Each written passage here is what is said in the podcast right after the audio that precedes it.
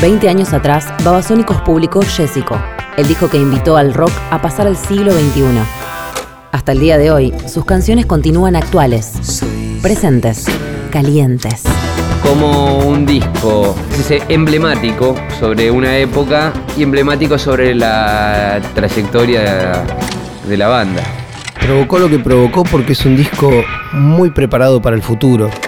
A mí lo que me enorgullece con resultados diferentes es que nosotros no, no sé, después de Jessico, después de Infame, hace 20 años que no estamos tratando de hacer eso, ¿no? Intentamos hacer siempre discos que estén en la discusión del momento.